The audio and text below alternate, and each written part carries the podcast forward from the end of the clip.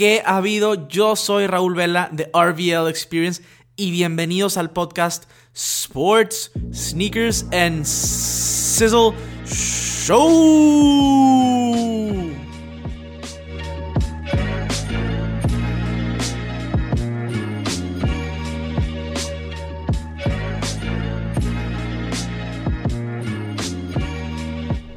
Cisleros, amigos, bros, hay una posibilidad que me haya equivocado de profesión.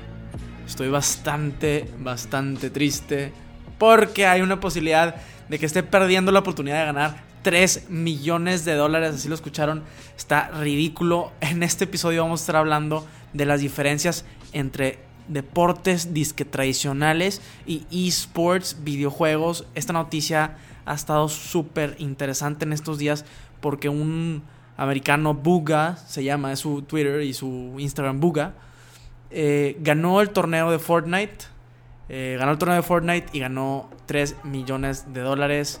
Y este, este triunfo es más que lo que ganó Tiger Woods en el Masters. Entiéndanme, es increíble.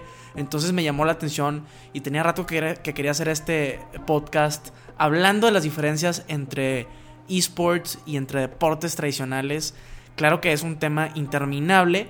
Entonces ahorita vamos a dar nada más como que unas eh, primeras impresiones iniciales. Porque después se puede ir separando los temas. Pero, pero es increíble esto, este stat que acabamos de escuchar. De que Buga ganó más que el campeón del Masters. Eh, entonces es bien importante y es bien interesante ver las diferencias porque hay mucha gente que dice que no es un deporte, hay gente que dice que sí es un deporte y, bueno, vamos a ver todo lo que conlleva en este podcast. Muchas gracias a todos por estar aquí. Como siempre, se los agradezco. Ya saben que me pueden seguir en todas mis redes sociales. Arroba RVL Experience. Por allá me pueden seguir. Voy a estar subiendo historias, polls, fotografías, videos y demás. Especialmente en Instagram, en Facebook, por ahorita. Pero vayan a seguirme por allá. Y bueno, en fin, gracias por estar aquí en el podcast conmigo. De verdad lo aprecio muchísimo. No olviden suscribirse. O sea, vamos a recalcar que a Buga le cambió la vida por completo por ganar un simple torneo. Bueno, no simple, pero ganar un torneo de Fortnite y ya. tiene bastantes, bastantes seguidores en sus redes sociales cuando no tenía muchos.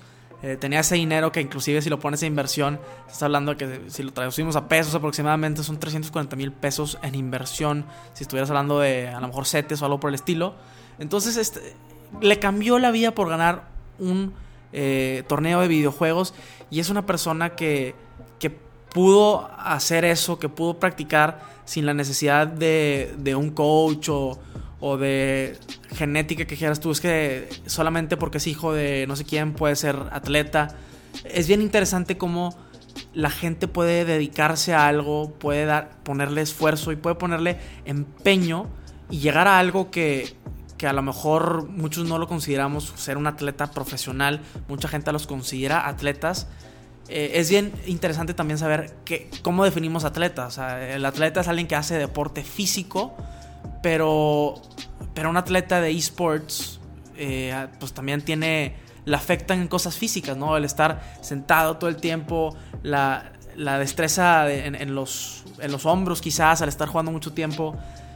Yo sé que mucha gente no lo considera de tal, pero es bien interesante ver las diferentes opiniones y las diferentes eh, partes de esta discusión. Por eso me encanta tanto platicar de ella o me interesa mucho platicarles a ustedes de, de esta discusión. Pero bueno, a fin de cuentas, Buga, a Buga le cambió la vida y es alguien que puede, que pudo haber estado en ese momento porque solamente decidió jugar Fortnite. O sea, si yo hubiese jugado Fortnite y le meto mi esfuerzo y mi empeño y, tengo buena dexteridad y, no sé, o sea, si, si tengo una buena aptitud para eso, pudiera yo llegar a ser de los atletas, entre comillas, más reconocidos del mundo sin tener mucha habilidad física en teoría. Entonces está bien interesante ese, esa parte que, que realmente apela a bastante gente. Porque es gente, o sea, estamos hablando de que deportes eh, a nivel profesional pocos lo pueden hacer. Pero jugar videojuegos a un nivel profesional se abre más el panorama a mucha gente que puede intentar y que puede tratar y que quizá puede llegar. Porque no nada más es un juego, o sea, hay bastantes juegos competitivos donde la gente puede eh, pues ser expertos, ¿no? O sea, puede que alguien sea excelente en Fortnite y que luego juegue un juego como League of Legends y sea bastante malo, por así decirlo. Entonces está, está más abierto a un mayor público, a pesar de que los deportes tradicionales todavía son mucho más globales, creo yo, en el momento. O sea, estamos hablando del fútbol, soccer. Es un deporte completamente global y, no creo que esports le gane pronto. Pero sin embargo, tengo unas estadísticas por aquí bastante interesantes de, esports en Estados Unidos. Eh, se estima que para el 2021 los esports, específicamente en Estados Unidos, tengan mayor cantidad de personas viendo que el resto de los deportes americanos, a excepción de la NFL. Entonces los datos son estos. La NFL tendría 141 millones de, de personas que nos están viendo. Todos los esports tendrían 84 millones de gente viendo. El béisbol 79 millones. La NBA con 63 millones. El hockey con 32 millones. Y por último el, el soccer de la Major League Soccer con 16 millones. La verdad es que estos datos se me hicieron impresionantes porque estás hablando ya de, algo que, que, estaría sobrepasando la mayoría de los deportes que nosotros conocemos como los deportes más, pues, en teoría, importantes. Yo pienso que la NBA va a, suplantar, va a suplantar perdón, eh, los deportes tradicionales como el número uno a futuro. No estoy hablando de a futuro cercano 2021. Sin embargo, creo que sí lo va a suplantar. Eh, habría que platicarlo en otro podcast, todas las variables y todos los factores que, esto conlleva. Pero, pero es bien interesante ver esto y que llama bastante la atención, la verdad. No nada más es mucho, o sea, no nada más apela a mucha gente, sin embargo, esports también está dando becas como si fuera un deporte tradicional.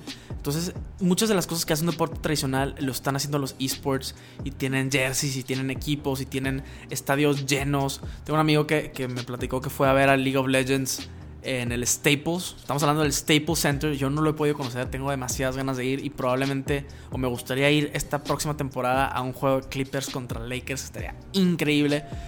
Pero mi amigo me platicó, porque fue un juego, o sea, fue a partidos de básquetbol, que la emoción que se vivió en el Staples viendo un, un videojuego era algo que no había sentido de la gente.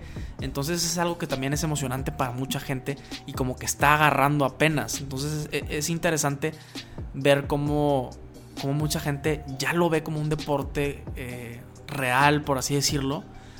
Y mucha gente jamás lo va a poder ver. hay dos lados de la moneda y es importante eh, poder discutirlo y hablar de ello. Y obviamente, eh, si ustedes tienen alguna opinión con respecto a esto, me encantaría que me lo dijeran. Creen que sea eh, que sea esports un deporte hecho y derecho o que es un deporte pero como que diferente o me encantaría saber qué, qué opinan ustedes. En general digo, cada quien tiene su opinión, es imposible llegar a un acuerdo porque hay esta gente que piensa que el golf no es deporte, para mí el golf es 100% un deporte, entonces sí hay cambios y hay diferencias en la gente, pero es bien interesante discutirlas y ver todos los puntos de, de ambos lados de la moneda. Otro dato que me llamó la atención es que estaba, estaba viendo una estadística que decía que el equipo Cloud9 y el equipo TSM de esports tenían una, valoración aproximada de 300 millones de dólares. Sin embargo, equipos como los Cowboys de Dallas, que es el, que tiene mayor valoración, tiene 4.8 mil millones o 4.8 billones, como quieran llamarlo, que es bastante más pero estamos hablando de que quizás esos 300 millones de dólares ya le están pegando a algunos equipos deportivos y solamente va a ir creciendo. También me llamó muchísimo la atención este dato porque no, no esperaba que tuvieran tanta valoración un equipo de esports, sinceramente. No, no lo voy a, a negar.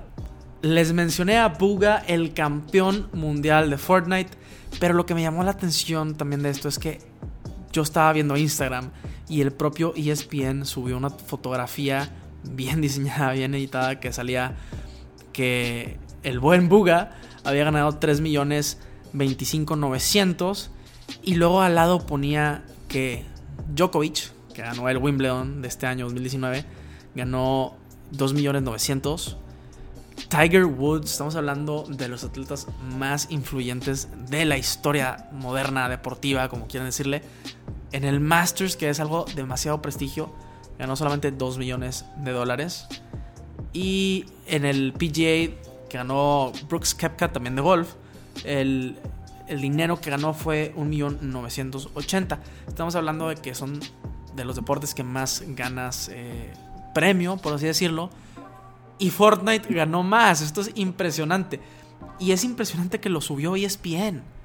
El, el, hecho de que ESPN haya subido esta noticia como tal manera, poniendo a este niño de 16 años, a Buga, al lado de Novak Djokovic, al lado de Tiger Woods, que estamos hablando de que pudieran ser respectivamente los mejores jugadores en sus respectivos deportes, vaya la redundancia, es, es increíble para mí. ESPN lo subió.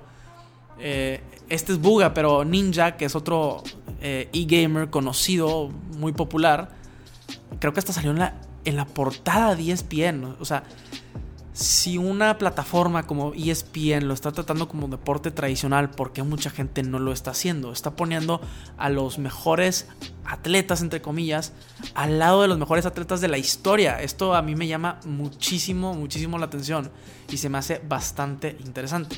Por, eso digo que yo creo que me, me equivoqué de profesión. Hay que dejar todo, hay que dejar el podcast. Voy a, voy a ponerme a jugar videojuegos porque en, estos torneos, por ejemplo, de Fortnite, solamente por llegar lejos y participar, creo que de los que llegaron a, los top 100, creo que ganaban como quiera 50 mil dólares. Había mucho dinero. Eh, el pool de dinero que tenía el campeonato de Fortnite era de 30 millones de dólares. Es demasiado.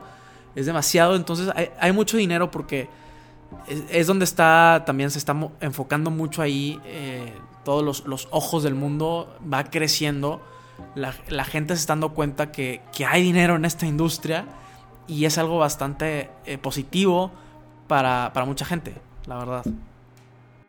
La verdad es que va a estar muy interesante ver esta dinámica a futuro, cómo se está, eh, cómo, combate el tema de esports contra deportes tradicionales. Eh, en este podcast generalmente hablamos de deportes tradicionales, de la NFL, del fútbol, del básquetbol y demás. Sin embargo, hay una posibilidad de que podamos meter algo de información como esta de esports porque, porque sí creo que hay un mercado también que hay gente que le gusta y que le interesa. Y la verdad es que, como les digo, esta dinámica va a estar bien interesante ver eh, en años a futuro, de ver cómo se va a comportar, eh, especialmente en el mercado americano, pero también tiene una potencialidad de escalarse global, como si fuera no, es lo mismo, jamás va a ser lo mismo, pero como si fuera el soccer, ¿no? O sea, es, algo completamente global y, es más fácil que mucha gente le entre y que mucha gente lo pueda ver. Eh, por ejemplo, la, la Serie A se batalló para ver esta temporada al principio, no, tenía un contrato televisivo y la mayoría del tema de esports lo puedes ver por medio de Twitch, que te metes twitch.com y ahí lo ves, YouTube. La facilidad también es increíble. Y claro, Claro que algunos deportes también lo están haciendo. El béisbol es un claro ejemplo. De repente saca eh, Free Game of the Day y lo hace en Facebook específicamente. Está apelando a algo más que solamente los contratos televisivos que ya tienen. Eh, entonces, esto es interesante. O sea, la NFL, si tienes Amazon Prime, el Thursday Night Football lo puedes ver ahí. Son pasos pequeños, son pasos pequeños, pero eventualmente van a llegar ese on demand cuando la gente quiera verlo, que lo pueda ver de donde sea. Claro que siempre va a seguir habiendo contratos con las televisoras porque de ahí sacan mucho dinero los equipos. Sin embargo, son pasos pequeños que son bastante buenos para, para esos equipos. Pero bueno, a fin de cuentas vamos a ir viendo esta dinámica. Les digo, se me hace sumamente interesante cómo va a ir cambiando a través de los años. Lo que quizás sí pudiera entender es la gente que dice que a lo mejor es un atleta, aquel que, que sí streamea, pero que hace tipo speedruns o hace eh, speedruns que terminan el juego lo, antes posible. De hecho, personalmente es lo que a mí me gusta ver más cuando es que veo. Soy muy, muy, pero muy fan de Zelda. Y me encanta ver esos tipos de, de videos de Zelda que lo terminan lo más pronto posible. Está súper, súper chido. Pero bueno, a fin de cuentas, e, eso sí creo que es diferente. No es competitivo. Y la competitividad en el deporte creo que es bien importante. Y es por eso que también el tema de esports mucha gente sí la considera como un deporte tradicional por la manera competitiva que se viven las cosas. La emoción que trae también a los fanáticos, pueden llenar estadios, entonces tiene muchas similitudes a un deporte tradicional. Eh, en mi opinión personal, creo que se está convirtiendo en un deporte tradicional y cada vez más va a estar creciendo. Sin embargo, como les comento, va a haber muchas pláticas de esto porque va a haber muchos temas relacionado a esto a futuro, en estos años, va a seguir cambiando. Como les mencioné anteriormente, esa estadística para el 2022 que va a subir prácticamente hasta el número, sitio número 2 en los deportes estadounidenses. Eso a mí se me hace ridículo, sinceramente. Pero bueno, a fin de cuentas, habrá que ver qué está sucediendo y claro que les voy a traer todos los detalles. Bueno, es todo por el día de hoy. Era un pequeño rant porque la verdad es que desde que salió el ganador y que salió la noticia que ganó más que Tiger Woods en el Masters, yo estaba sorprendido. Quería platicarles de esto. Yo sé que no es eh, generalmente de lo que hablo, pero, pero bueno, es, también es padre la diversidad y, y de la diferencia de temas. Pero bueno, a fin de cuentas, gracias por quedarse hasta el final del podcast. Saben que lo aprecio bastante, lo aprecio mucho. Me encanta que estén en este camino conmigo y, vamos a llegar muy lejos. Por favor, compartan el podcast si les ha gustado. Me ayudarían bastante. Pero bueno, a fin de cuentas, gracias. Nos vemos a la próxima. Sizzle out.